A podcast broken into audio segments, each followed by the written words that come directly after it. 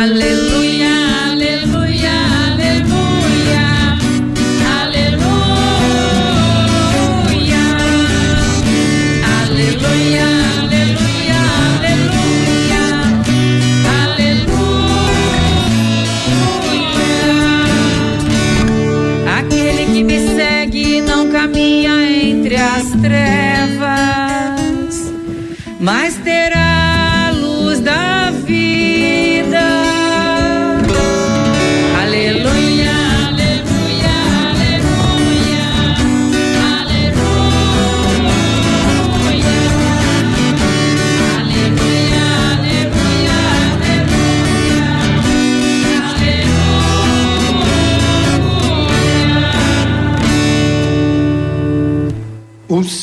esteja convosco. Ele está no meio de nós. Proclamação do Evangelho de Jesus Cristo, segundo João.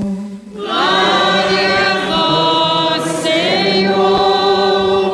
Naquele tempo, disse Jesus a seus discípulos: Em verdade, em verdade vos digo, se o grão de trigo que cai na terra não morre, ele continua só um grão de trigo, mas se morre, então produz muito fruto. Quem se apega à sua vida perde-a. Mas quem faz pouca conta de sua vida neste mundo, conserva-la para a vida eterna. Se alguém me quer servir, siga-me. E onde eu estou, estará também o meu servo. Se alguém me serve, meu Pai o honrará. Palavra da salvação.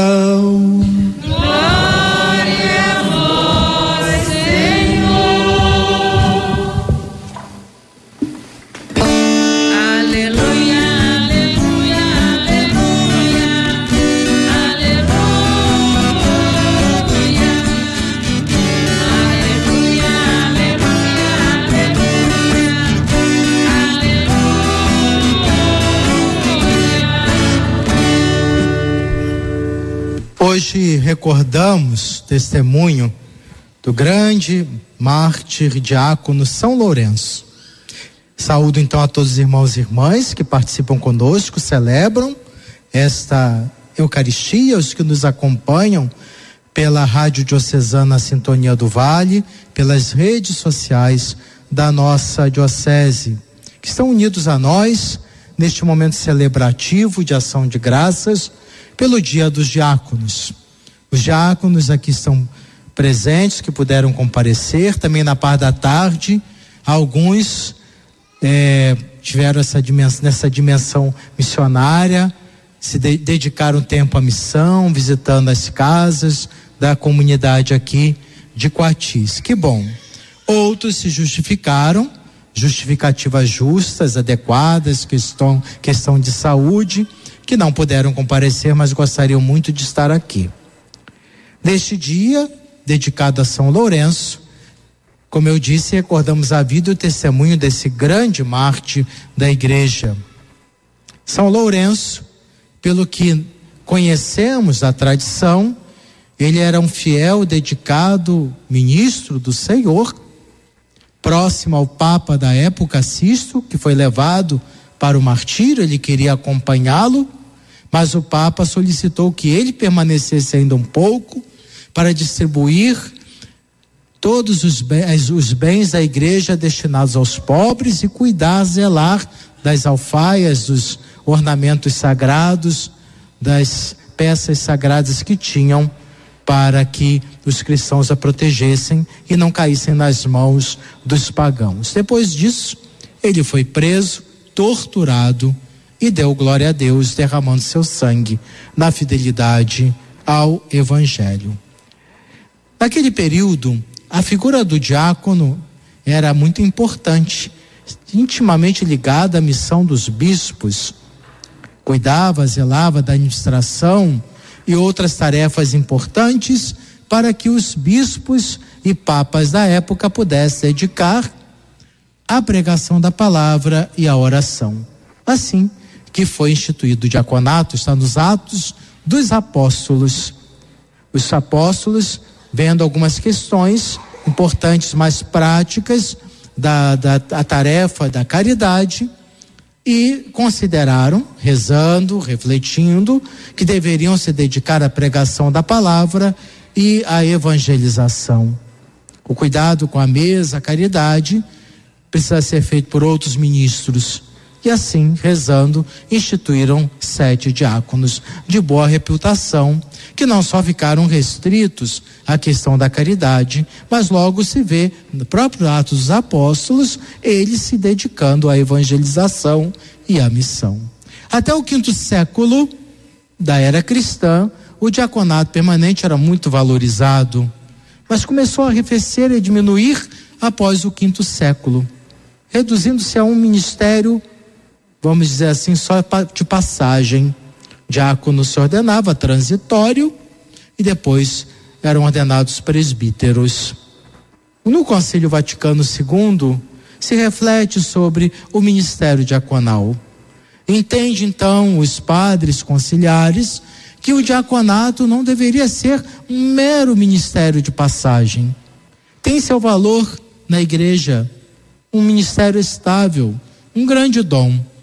E assim, a inspiração no concílio foi de restaurar o diaconato, não de forma passageira, transitória, mas um serviço estável.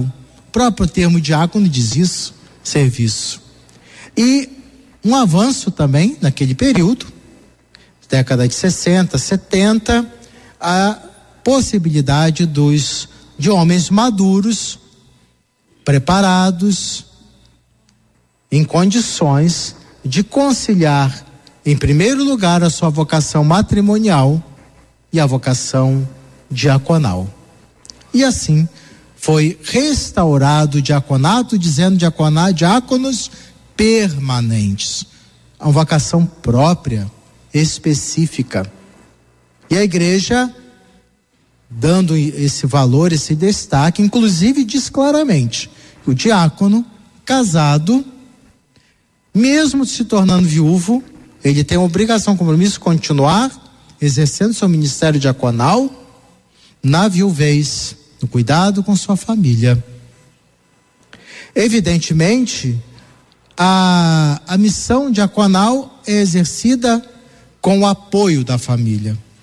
Poderíamos dizer, é uma vocação que envolve a esposa, os filhos. E é muito claro a igreja esse sentido.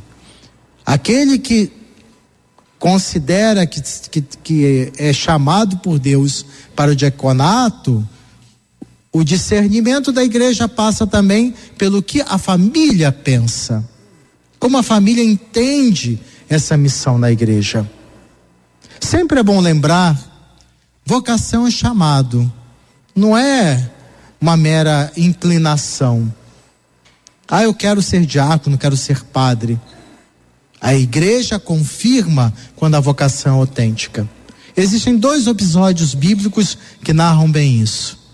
A, a possibilidade de você rejeitar o chamado de Deus e também demonstra claramente que não é um mero desejo, vontade, um gosto pessoal.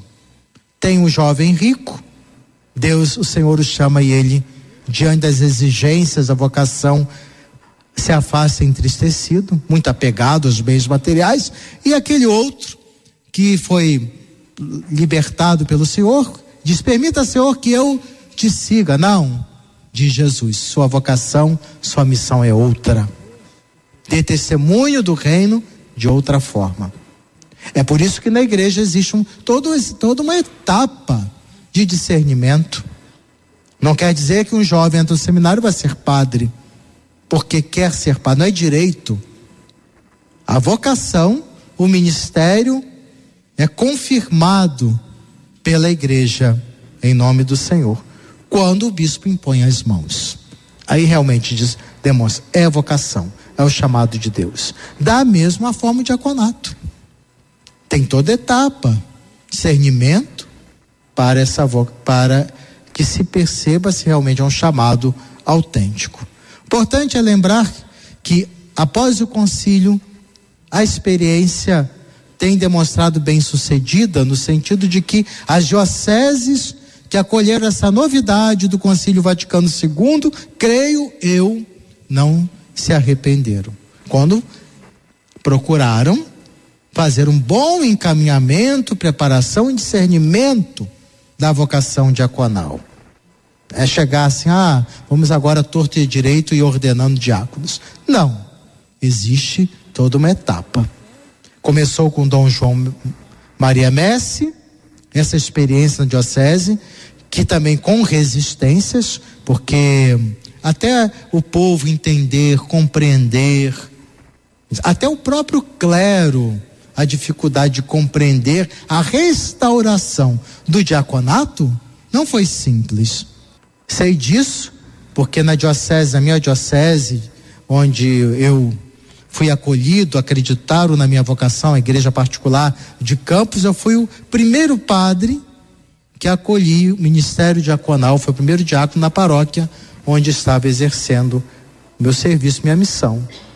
E as resistências, certas dificuldades, o povo aos poucos foi entendendo, compreendendo o valor do diaconato, próprio clero, depois foi se estruturando melhor, são etapas que devem ser feitas com cautela, prudência, coragem, discernimento.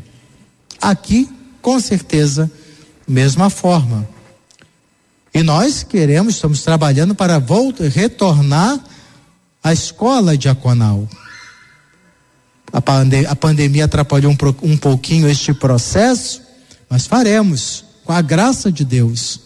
Fala-se muito Concílio Vaticano II, é. A, o adornamento que fala uma, que seja esse rejuvenescimento da igreja, mas às vezes somos um pouco retrógrados, apesar de ter pensarmos ter uma mentalidade progressista, somos um pouco limitados, retrocedemos em certas questões do próprio Concílio Vaticano II. Não, eu valorizo, quero sim que na nossa diocese o diaconato permanente seja valorizado, reconhecido. Mas para isso, com acompanhamento, discernimento, aprofundamento desse ministério tão importante na igreja.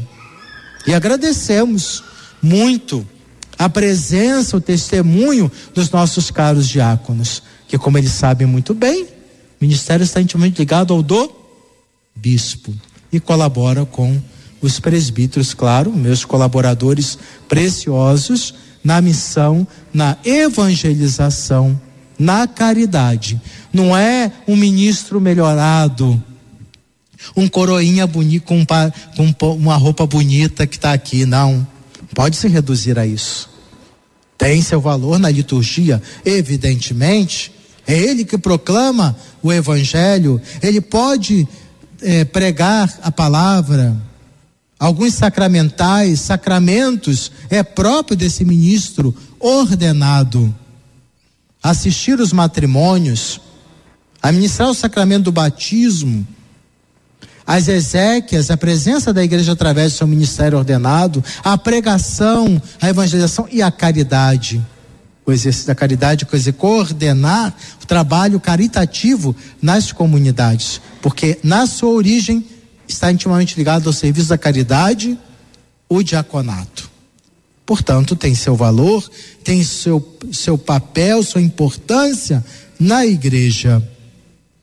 E a coragem que eles devem buscar sempre diante do mundo, da sociedade, os desafios hoje, conjugar vida familiar, essa vida ministerial na igreja, tendo como modelo grande São Lourenço, que não recuou diante da perseguição, dos desafios. E acredito no ministério diaconal é o martírio branco. O que, que é martírio branco? São as renúncias, as provações, as dificuldades que se depara e renovando sempre o compromisso de, de, de fidelidade e obediência no ministério, renunciando a si mesmo vontades para fazer a vontade de, a vontade de Deus. Não deixa de ser um martírio cotidiano, testemunho. Enfim, queremos agradecer muito a presença do diaconato nossa igreja particular. Vamos melhorar ainda mais esse atendimento, assistência e discernimento aos homens, casados ou não, depois de uma madura, uma caminhada madura, amadurecida na vida da comunidade, sente-se sente-se chamado que deve ser confirmado pela igreja com o apoio da esposa, dos filhos para servir a comunidade de fé nesse ministério tão rico, tão especial para a nossa comunidade de fé. Deus abençoe nossos diáconos, São Lourenço interceda por cada um deles, possamos apoiar e valorizar o ministério, esse, o ministério do diaconato em nossas comunidades que compõem a Diocese de Barra do Piraí e Volta Redonda, especialmente nesses 100 anos de caminhada. Amém.